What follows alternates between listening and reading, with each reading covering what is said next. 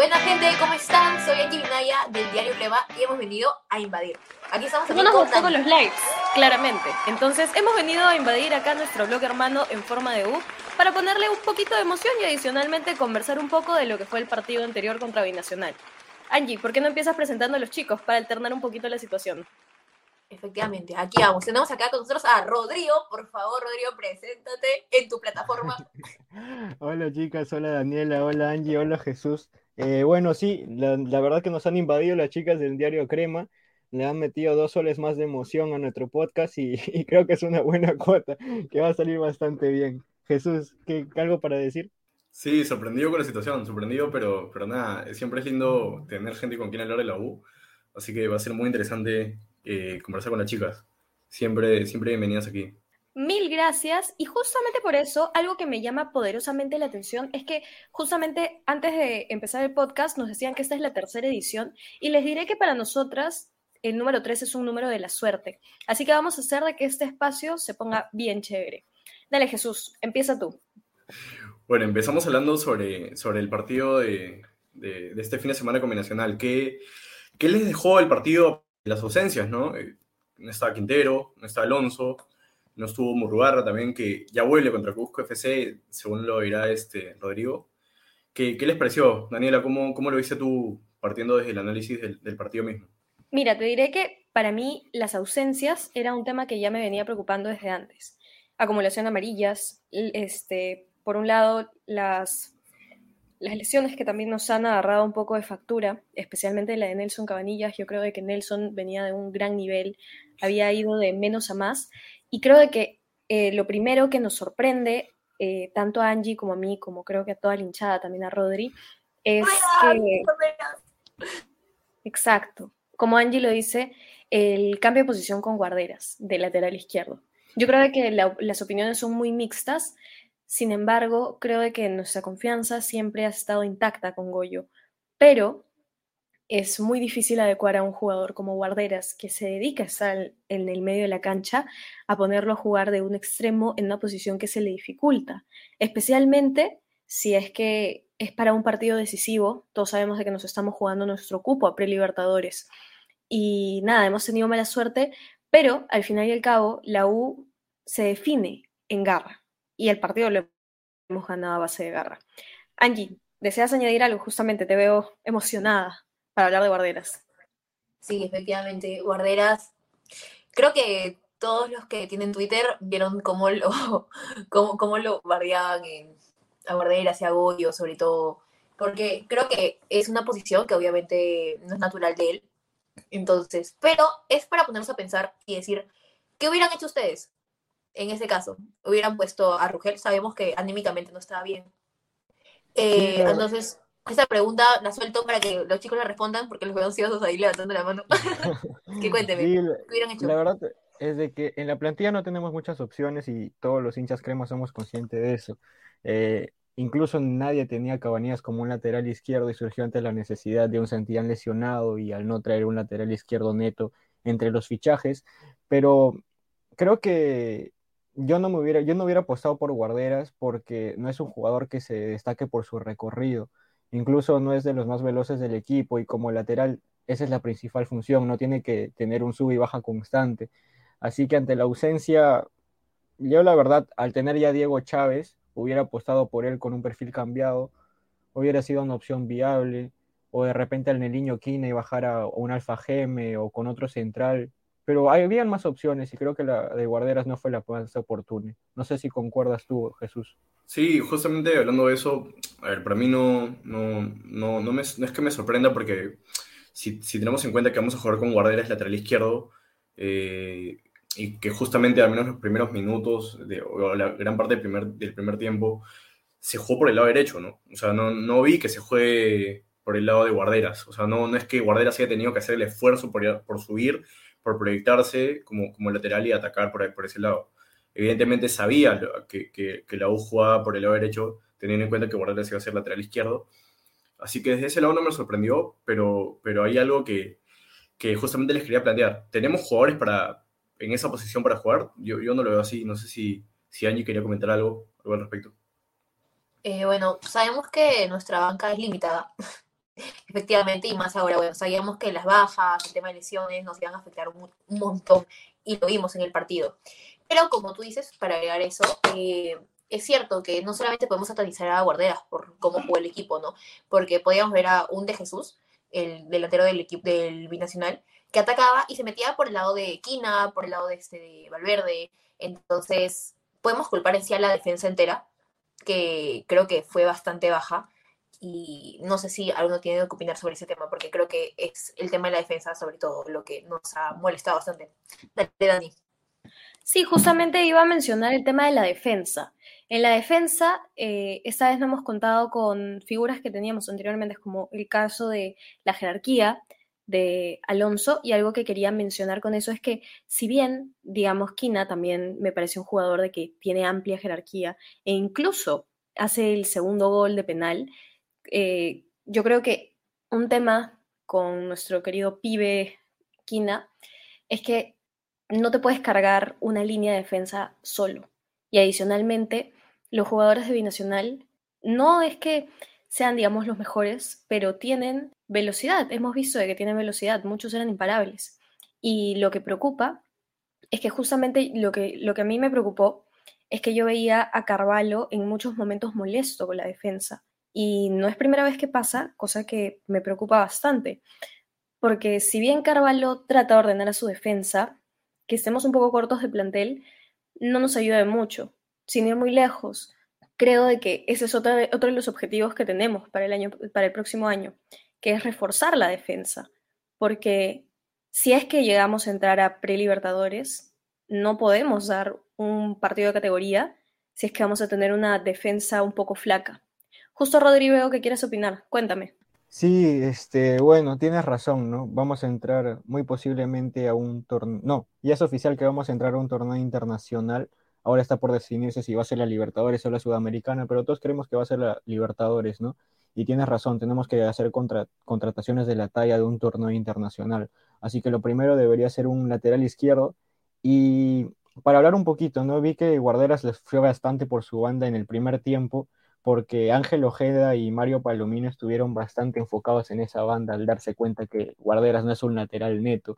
Y aparte, para hablar un poquito sobre la defensa y por qué Carvalho tenía tanta molestia, creo que se le cuestionó mucho a Velarde, al de la saga central, porque Velarde en su intento de anticipar a Marlon de Jesús, en, el intento de ganarle la posición por ser un delantero tan pesado, dejaba toda su espalda vacía entonces dejaba un gran espacio que Carvalho incluso tuvo que salir en varias ocasiones a anticipar ese espacio y es por eso que su molestia. Y Jesús, creo que querías agregar algo. Sí, sí, justamente les quería plantear eh, dentro de la conversación que estamos teniendo este, el, tema del lateral izquierdo, porque a ver, tiene sentido, al menos para mí, que Guarderas vea el lateral, porque si no, creo yo que habría que modificar muchas zonas o, muchas posiciones, ¿no? O sea, lo hablábamos antes de, empezar justamente. Eh, si es que, si es que Bordenos no iba de lateral, iba al medio, eh, teníamos que mover a Quina al lateral, eh, Alfa tenía que retroceder como central y Guardera hacia el medio. ¿Por qué mejor no optar por simplemente un jugador que vaya en esa posición, que probablemente puede haber en esa posición y mantener la línea de cuatro con los centrales fijos y, con el medio campo sin, sin modificarlo? Y, no, hacer, o, sea, no hacer más experimentos como nos, tenía acostumbrado Comiso, ¿no? Que, justamente era lo que, lo que tanto le reclamábamos. No sé si Anela tenía algo que agregar. Sí, definitivamente yo creo que eh, para empezar la filtración del tema de guarderas como lateral nos recordó mucho a los experimentos de Comiso, de los cuales ya nos habíamos desacostumbrado felizmente. Eh, dentro de todo, uno de los raros experimentos de Comiso que dieron resultados fue justamente el caso de Cabanillas. Dentro de todo, Comiso es este, finalmente quien inicia colocándolo ahí y ya este, agarra más confianza, cancha y todo lo demás con Goyo. Sin embargo, justamente lo que mencionas con respecto a cómo se hubiera podido ordenar eh, el partido, yo creo que igual no podemos darnos el lujo de, probar esas cosas con la defensa que tenemos por eso apunto nuevamente al tema de si no tenemos al plantel recuperado, y, esto es incluso, no podemos darnos también el lujo de, probar tanto de qué hacemos con la defensa. Adicionalmente, bueno, sabemos que Rugel no estaba apto psicológicamente para jugar el partido, pero por ejemplo, siento de que teniendo una figura como Rugel que justamente con, incluso con comiso, eh, empezó a responder bastante bien cuando Alonso estaba bajo.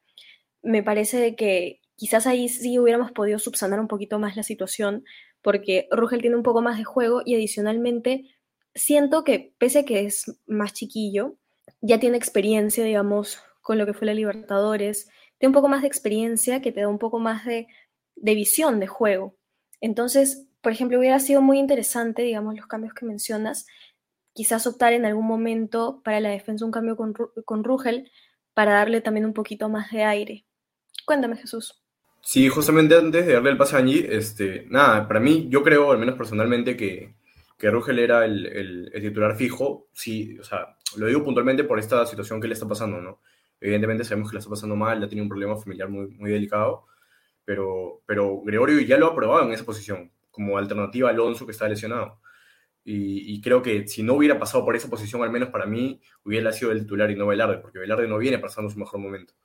Pero nada, creo que sí coincido con, con, con lo que dice Daniela. No sé si Angie quería comentar algo al respecto. Sí, más bien, eh, bueno, quería discrepar en verdad con lo que decías, el tema de, de solamente lo de guarderas. Yo considero que no se debió dar ese experimento. Eh, yo creo que mover las fichas dentro de la cancha hubiera sido la mejor solución. Por ejemplo, este, me parece que Rodrigo fue el que mencionó el tema de subir Alfa, este, Aquina ponerlo de lateral o poner a Chávez con perfil cambiado. Creo que eso sería, hubiera, sido mejor decisión que poner a Guarderas, que sabemos que, bueno, no rindió bien. Y si bien es cierto que, si bien es cierto que eh, con Comiso fue que se probó a Cabanillas, y bueno, por suerte salió bien ese experimento de muchos que hizo, no siempre va a pasar eso, entonces también el tema de Rugel, eh, no considero que estuvo bien no ponerlo en este partido porque no hubiera rendido de la misma manera que lo hemos visto en antiguos partidos. Pero, en cambio, considero que en el siguiente partido sí debe arrancar titular. Y bueno, creo que Rodrigo quiere participar. Rodrigo, sí, dime. sí este, concuerdo bastante contigo. Creo que la opción más viable era lo de Chávez porque ya estaba recuperado y bueno, lo de Rogel no, no, porque todos sabemos el gran problema familiar que ha pasado. Y para ya no, ya no enfocarnos tanto en este, en este tema de guarderas, de lateral izquierdo, que, quisiera comentar de que me da bastante alegría que hayamos ganado sin tener el mejor de los partidos, ¿no? Porque usualmente con nuestro anterior DT, con Ángel Comiso, si hubiéramos tenido un mal partido, lo más probable es de que hubiéramos perdido y hubiéramos perdido feo. En cambio, hoy la confianza está tan grande, eh, le tienen una confianza tremenda al Goyo que si dice yo pongo guarderas de lateral izquierdo, todos le creen, guarderas se la cree y los hinchas se la creen. Y, y, y le termina funcionando, ¿no? Uh -huh. Y le termina funcionando. Entonces, este, me da alegría de que, pese a que hemos sufrido el partido, nos hemos llevado los tres puntos, ¿no? Que mucho, este, muchas veces se cuestiona eso, incluso la selección se decía, este, jugamos mal, no, jugamos como nunca, perdemos como siempre. Entonces ahora jugando mal hemos ganado y me, me, da bastante alegría, Dani. ¿Quieres agregar algo? Finalmente, el fútbol se gana con goles. Tuvimos efectividad en esos momentos donde buscamos el gol. Por ejemplo, el primer, el primer gol me parece sobre todo de que nos da un poco de respiro anímico porque durante el primer tiempo estábamos mal, estábamos bastante mal a tal punto de que veías que había muchísima más llegada de binacional. Es más, casi todo se juega de la mitad de nuestra cancha. Este, y cosa que nos preocupaba, pero ya en el, segundo, en el segundo tiempo, cuando llega el gol, te da un poco más de aire. Y si bien el gol de binacional llega, bueno, prácticamente rápido, siento que el equipo también supo aprovechar, eh, por ejemplo, la falta en el momento para, para hacer el penal. Eh, algo que yo también resalto, al igual que tú, Rodri, es el tema de la confianza en Gregorio algo que no se veía con Comiso, porque con Comiso no solamente el hincha le tenía desconfianza, sino también el mismo plantel. Yo siento de que adicionalmente con este, con ese tema era que probablemente si es que empatábamos el partido igual lo íbamos a sentir como un uff, le hicimos, porque tenemos la confianza de que Gregorio sabe cómo hacer las cosas. Yo, por ejemplo, me trataba de imaginar qué sería ¿Qué hubiera sido estar en el vestuario en el momento de cuando terminó el primer tiempo? ¿Qué, qué, qué magia habrá hecho Goyo ahí para decirle a los jugadores, ya chicos, no importa, cada uno confiado en su posición, ustedes pueden, en realidad me encantaría saber qué les ha dicho porque yo siento de que ni bien pisan la cancha van con otro aire. Y adicionalmente quería resaltar el tema de las fotografías que subieron después. Me parecieron muy bonitas porque incluso veías a todos cargando los equipamientos, todo bastante bien, todos unidos, conversando, especialmente los más chiquillos, quienes últimamente los está probando cada vez más. Incluso en este partido entró Cristian Flores, alguien que no había entrado hace mucho tiempo y que probablemente algunos hinchas le habían tirado dedo por el hecho de que se fue expulsado en un partido justamente. Pero después también vemos a la figura de Cantoro, quien quizá justamente le faltó el gol en el partido, pero lo vi posicionado. Y bueno, Piero Quispe, que para nosotras, tanto para Angie como para mí, siempre es un placer verlo jugar. No sé, Angie, si quieres acotar algo más justamente de nuestro engreído. Quispe, Quispe corazón, toda la vida. Quispe, te amamos, te queremos. En el diario Crema te amamos. Le hemos dedicado ahí unos cuantos, unos cuantos TikToks. Claro, definitivamente y justamente para, para terminar de agregar y pasarte la palabra a Jesús, la confianza también es parte del trabajo psicológico que viene haciendo el club, definitivamente, porque ese sentimiento de yo me siento seguro haciéndote una pared, no lo veíamos con comienzo antes. Sí, le terminan creyendo, ¿no? Y, a ver si Rodrigo me puede ayudar con esto. Eh, ¿Cumplimos bolsa de minutos el partido pasado? Sí, en contra Vallejo ya completamos los 1020, incluso lo pasamos. Sí, porque, a ver, la excusa sería meterlo a Cristian Flores, a Cantoro, a Quispe eh, o al mismo Rugel. O sea, la excusa sería sumar en bolsa de minutos porque nos faltan minutos por, cumplir, ¿no? Pero ni siquiera es eso, o sea, ahí te das cuenta de la importancia de, tener a, Gregorio en el banco porque la confianza que le brinda sobre todo a los chicos es, es importantísima, teniendo en cuenta también eh, lo que hacía Comiso, ¿no? Antes, que, que consideraba hasta casi un problema eh, contar con los chicos en, el, banco o como titulares y, muchas veces hasta ellos sentían, creo yo, esa culpa por, por asumir responsabilidades dentro del, equipo, ¿no? Sí, sí, este, antes de darle el pase a, Angie, este, comentarnos si es el, apenas llegó el Goyo, mencionó, ¿no? Para él no era un, cargo más tener que poner a los, a los más jóvenes, como así lo era para Comiso, y lo dijo incluso en varias ocasiones durante sus declaraciones. Y yo lo que destaco del Goyo, aparte de la confianza que le brinda a todos, a los chicos, a los más, a los mayores, es que es un técnico bien, bien pragmático. O sea, no está Corso, pongo a Chávez, no está Chávez, pongo a su otro suplente que es Ceballos. Ahora sí tuvo que experimentar con guarderas porque es cierto que no tenemos suplente de un lateral izquierdo, pero no está nuestra Murrugarra, pone a Alfajeme. No está Federico, pone a Rugel. No es, no es como Comiso que tiene que bajar un central, un mediocampista pivot porque considera que el central no está jugando bien. Entonces es bien pragmático, ¿no?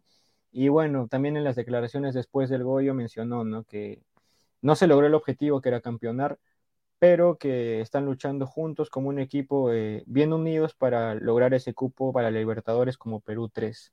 Y es algo para resaltar y algo bonito del equipo, ¿no, Angie?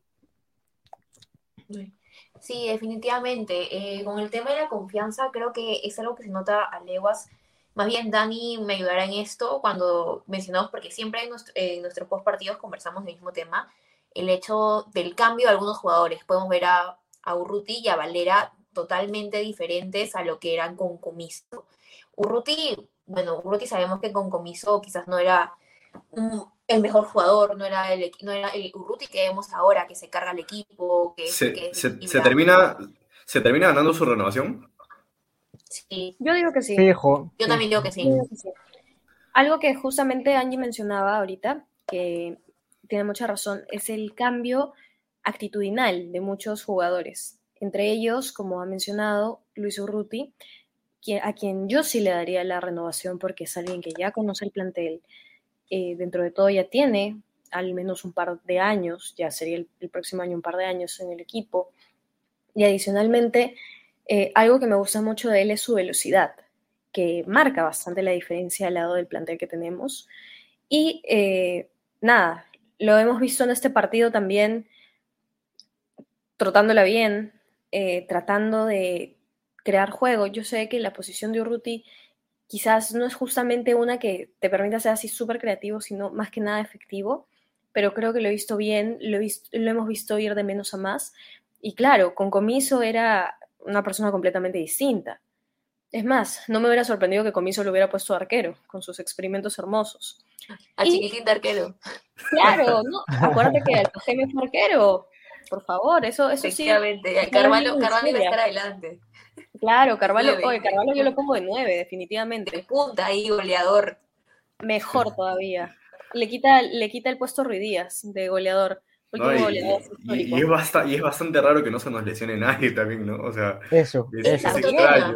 Es extraño, es un poco extraño. Eso no siempre pasa. Y eso nos costó el año pasado porque, Teníamos una clínica. ajá, Sí, en la claro. fase 2 se notó y por eso llegamos disminuidos, a- muy disminuidos a la final.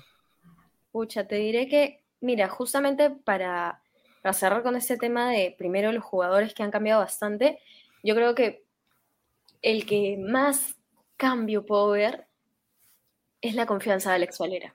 Alex, yo sé que es un jugador que tiene una, un historial de vida distinto al de muchos otros jugadores. Una historia de superación, ¿no? Una historia de superación. Ahí pueden ver, por favor, el hilo de Rodri, quien hizo un excelente eh, documentación, una excelente documentación de varios pasajes de su vida. Y podemos ver de que, si bien la historia de Valeria es de mucha, de mucha superación, creo que cuando se te cierra el arco, siendo tú un delantero y que literalmente te han contratado para meter todos los goles posibles y que no se te dé y que la selección te vaya mal, debe haber sido un hoyo muy denso, muy denso para salir. Justamente, Rodri, sé que quieres acotar algo, por favor. Bienvenido sea. Sí, o sea, comentar, ¿no? Justamente ya lo habíamos dicho en una de las ediciones del podcast, de que Valera había comentado en sus declaraciones que no podía dormir por, por esa pena que sentía de no poder marcar goles, seguramente por varios de los comentarios de los hinchas que les hicieron llegar notando su desagrado ante la falta de gol. Y, y me alegro mucho por él, porque como mencionabas, es un jugador que pasó de jugar Copa Perú, Fútbol Playa, Segunda División, y en su primer año con Yacuabamba la perdió y llegó un equipo grande. Y pasar de Yacuabamba, que con el respeto que se merece es un equipo chico, pasar a la U, que es el más grande del Perú, entonces es un cambio drástico y que lo haya hecho tan bien y ahora que sea el goleador de la U, uno de los más influyentes del torneo y haya retomado esa confianza es muy importante. Y solo para acotar algo chiquito, antes de darle el pase a Angie, este, comentó lo de Urruti, ¿no? Que justamente también este, había notado algo sobre él, sobre su historia, que es un jugador que le ha tenido difícil para llegar hasta donde está que tuvo lastimosamente la pérdida de su padre cuando era muy chico y que pensó dejar el fútbol, una serie de lesiones lo acompañaron, así que su camino no ha sido difícil, no ha sido fácil, perdón, y ahora llegar donde está con su gran nivel, este, me da mucha alegría por él, Angie. Sí, me- solamente era mencionar el tema de que Valera es el más influyente de, la- de universitario, detrás de él está Novik, efectivamente, y bueno, es el goleador de esta Liga 1 2021 de la U. Y bueno, como tú dices, creo que sí, eh, es un tema de superación, Valera, la, la confianza que Valera ha agarrado es impresionante, creo que se bajó mucho con el tema de la selección, de la selección, sí, cuando fue convocado y no la hizo bien, le cayó mucho hate pero ahora lo podemos ver, podemos ver el cambio. Ha hecho, hace poco hizo el, los tres goles. Entonces, como podemos ver ese cambio que es muy importante y creo que ese, ese mismo es el que refleja todo lo que Universitario ha estado creciendo. Lo que no pasaba, por ejemplo, con Comiso, que con Comiso más que todo era lo contrario. La U no mejoraba, sino reducía su nivel. Y dime, Dani, coméntame. Justamente quería, quería acotar de que al inicio, eh, antes de que se le abriera el arco a Valera, para nosotros fue como que, Valera, tú mataste las ilusiones. Fue algo, Lo Muy siento mucho por ese TikTok, Valera. te queremos. No, en realidad Te siempre, queremos. siempre le hemos tenido fe a Alex y creo que le tenemos fe a todos los jugadores de la U en general de que en algún momento, si es que están pasando por un, por un momento difícil o por un tema de nivel, de recuperación, sabemos de que eh, cuando estás en la U tienes que sentir la camiseta. Entonces es lo mínimo que le puedes exigir a un jugador. Y eso es algo que yo he estado viendo últimamente con Valera. Es la segunda vez que ves el escudo. Y claro, yo como hincha enamoradísima de ese acto. Pero también hay que ver un, trasfondo. Yo, por ejemplo, no sabía que Alex era hincha. Eh, ojalá, ojalá que para besar el arco lo sé, del el escudo lo sea. Y me gusta mucho porque lo veo más entregado, más, más centrado. Incluso si bien en un momento se habló de que le habían llegado ofertas al extranjero, desde el extranjero. Yo creo de que Alex es fundamental para nuestro equipo el próximo año, de cara especialmente a lo que podría ser la Libertadores. Así que, eh, de todas maneras, Rodri, justamente antes de darte la palabra, quería mencionar de que si Valera sigue así, con esta racha, tenemos que pechugarlo bien antes que nos lo quite alguien, por más que sé que tiene contrato. Dale, dale. Sí, este, algo chiqui para darle el pase a Jesús que quiere hablar es de que sí, tenemos que cuidarlo y es un dato no menor el que mencionas, ¿no? Al besar el escudo ya en dos ocasiones te das cuenta de que el jugador se siente identificado con el equipo y un jugador identificado con el equipo siempre busca más, siempre busca mejorar su rendimiento y es algo que al final va a tener un beneficio general para el grupo y para el plantel. Jesús, ¿querías decir algo?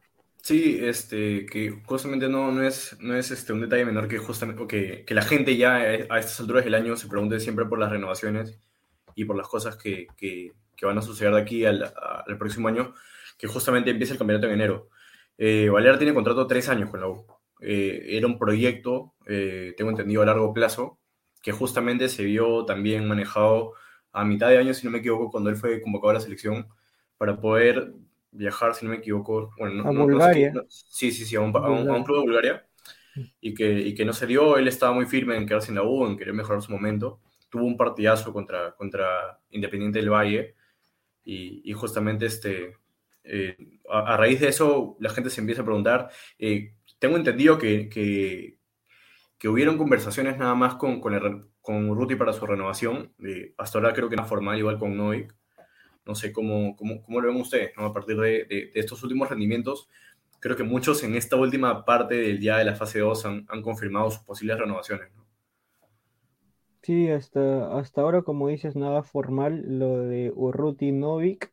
Valera sí está blindado con su contrato de tres años, pero hablaba de cuidarnos porque cualquier equipo al ver su rendimiento va a querer pagar su cláusula de rescisión. Entonces hay que ver eso y bueno, si se da el caso va a ser una alegría para él, ¿no? Porque después de pasar del club grande como es la U, emigrar al extranjero le va a hacer muy bien a su carrera, pero esperemos nosotros como hinchas de la U que eso no pase, porque sea en un buen nivel y que nadie nos quite a Valera. No sé si quieren decir algo las chicas. Eh, más bien, o sea, decir como, como hincha no queremos que se vaya, obviamente. Creo que todos los hinchas coincidimos en eso. Y también es el tema Novik, ¿no? Novik, Novik dependencia, que no nos podemos dar el lujo de perder a Novik ahora. Ahora no ahí en el, en el diario lo, lo queremos mucho a Novik. Dani, cuéntame. Sí, definitivamente algo que, por ejemplo, nos preocupaba mucho al inicio es cuando Novik se lesionó. Ahora, ¿qué hacemos? ¿Quién va? ¿Quién no va? Eso, eso, eso, justamente te quería preguntar eso. Eh, la no dependencia, creo que ya la superamos, ¿no? O sea, pasamos sí. de depender de un solo jugador a, a, probablemente encontrar el funcionamiento justamente en el equipo, ya no en, una, en una, individualidad. Aún hay rezagos, ¿ah? Aún hay rezagos sí. de la no dependencia. Conste. Pero ahora es Goyo dependencia, creo, ¿ah? Era lo que iba a decir. Todos a la goyoneta. Todos a la goyoneta. Esa creo que es la clave últimamente porque Goyo te incita a creer porque tiene esa esencia que el hincha estaba buscando en un líder. Goyo es un líder, a diferencia de muchos otros DTs que simplemente cumplen, cumplen su trabajo. Goyo tiene ese liderazgo que contagia, ese liderazgo de vamos todos a un mismo objetivo, pero de Yapa yo te enseño, de Yapa yo te hago sentir cómodo. Es alguien que es más holístico y de esa manera te incita a jugar mejor. Yo creo que el trabajo acá, el detrás de escenas, es lo más importante. Jesús, cuéntame. Más allá de, más allá de sí, a, comentar un poquito lo que dices, más allá de, de, de, la, de liderazgo y los muchas, las muchas virtudes que pueda este, reflejar en el equipo o en el plantel, creo que lo que necesitaba este equipo, al menos este plantel para este año, era la inteligencia emocional, que justamente nos fue esquiva el año anterior, ¿no? Eh, creo que la U termina perdiendo el, el, título el año pasado por esa falta de inteligencia emocional que caracteriza al plantel. No teníamos un líder, no teníamos un, un, un dueño del barco, como se dice, que, que, nos, que nos marque la pauta, que nos marque el camino para poder eh, superar momentos adversos. Eh, no supo manejar ni siquiera el plantel y tampoco creo que podía manejar la mentalidad del mismo. O sea, eso creo que nos faltó mucho. Dime, Rodrigo, ¿algo pasó? Sí, este, Jesús, como bien, como bien comentas, ¿no? La confianza y lo importante que es el gol en el equipo.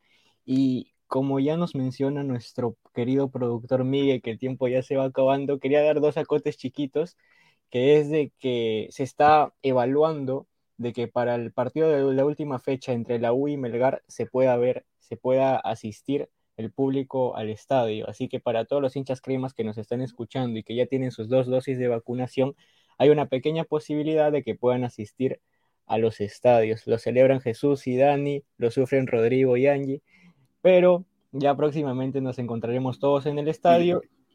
Y lo sufre Miguel también, y lo sufre Miguel, porque ah, Miguel está en Trujillo. Y lo sufre nuestro, nuestro productor en off Miguel. Y, algo, una más, eh, algo chiqui de que en la sub-18 empatamos 0-0 en el clásico, en el clásico de menores, y bueno, la siguiente fecha jugamos contra el club Regatas Lima. Dani, ¿querías agregar algo?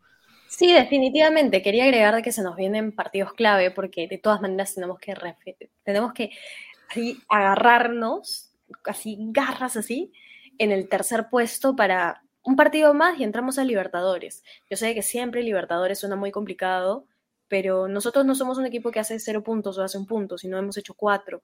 Tenemos esa, esa motivación por hacer las cosas bien. Yo creo, exacto. Yo creo que esa garra nos va a caracterizar de todas maneras para llegar a ese lugar. Y si la vida me lo permite, es decir, si es que se pone las pilas ahí la gente para permitir eh, el ingreso de los hinchas, ya sea un 20%, un, un aforo bien reducido, creo que lo más importante va a ser poder alentar a la U. Probablemente se me caigan las lágrimas porque ¿quién no extraña los domingos, los domingos de estadio? Los domingos donde veías ahí toda la gente haciendo su cola de temprano, la gente vendiendo. Claro, de todas maneras, yo creo de que eso es algo de que también en lo anímico va a significar bastante para los jugadores, porque no hay nada más bonito que estar en un club, en el club más grande del Perú, y saber de que hay tanta gente detrás de que te sigue y de que le vas a animar el día y que al siguiente día va a querer ir a comprar el, más, el pan más rico de la panadería simplemente para celebrar el hecho de que la U ha ganado. Más allá de, más allá de todo, como lo decía Dani, este, también va a ser importante el, duelo clave que para mí al menos va a ser, va a ser este Melgar, ¿no? Porque, a ver, es cierto que Cusco viene primero, que Cusco también está peleando la baja ahí, pero, pero Melgar va a ser el último partido del, del, campeonato y, y, está ahí justamente en el tercer puesto peleando también con nosotros. Así que va a ser importante lo que vamos. Dime, Angie, ¿algo, algo más por agregar? No, nada, chicos, solamente agradecerles por la oportunidad de traernos aquí a su podcast, por invadirlo, por dejarnos invadirlo, y pues que la verdad es que eh, los envidio mucho, Jesús y Daniela, porque si da el estadio, nosotros vamos a poder estar ahí. Yo, no voy a poder estar ahí, Rodrigo tampoco, pero ustedes sí. Así que nada, gente, este. Voy a hacer Cherry, síganos en las redes sociales del Día de Crema. ahí estamos subiendo contenido, sorteos. Y pues nada, gente, ha sido un placer estar aquí. Gracias. Dani. Muchas gracias por habernos invitado, nosotras felices de conversar eh, de un tema que nos apasiona a los cuatro, también a Miguel, quien está detrás de escenas, un crack. De todas maneras, siempre es lindo poder intercambiar opiniones con hinchas, porque al final y al cabo todos estamos subidos a la gobioneta y todos queremos lo mejor para el club y que así siga siendo. Y adicionalmente este, felicitarlos por el gran trabajo que vienen haciendo con el forma de U. Lo felicitamos, Rodri, Jesús, Miguel. Sigan así. Sí, chicas, este, bueno, agradecerles a, a Dan y a Angie por participar en este podcast en forma de U, donde como habrán podido ver es una conversación hincha hincha, algo más amical, y creo que ha salido bonito y ya bueno, esperamos tenerlos en una próxima oportunidad y ya ver a, Jesús y a Dani en el estadio y ojalá Angie y yo y todo el equipo de En Forma de U y todo el equipo del diario Crema pueda estar juntos ya el próximo año ahí alentando a la crema como tiene que ser. Nos vemos en el próximo podcast, chicos. Jesús, para terminar. Sí, definitivamente, no, gracias a, a ellas. Ellas nos permitieron este, invadirlas en el live de, del Diario Crema, así que nos, nos, nos, devolvieron la visita. Estaban jugando de, visita esta vez. Nada, gracias chicas, gracias por, por el espacio, gracias por el momento y, y nada, ya saben que, que, nos pueden seguir, las pueden seguir ellas también en sus redes sociales, eh, Daniela, Daniela Ferradas y Angie Minaya. Así que nada, un, un, saludo a todos y, y, nos vemos en una nueva edición de, de un nuevo podcast. Cuídense. Nos vemos. Chao, chao. Adiós. Este fue el podcast de En Forma de U. Si quieres que tu marca se escuche a través del podcast, no dudes en contactarnos a través de nuestras redes sociales o a nuestro correo en forma de 1 gmail.com.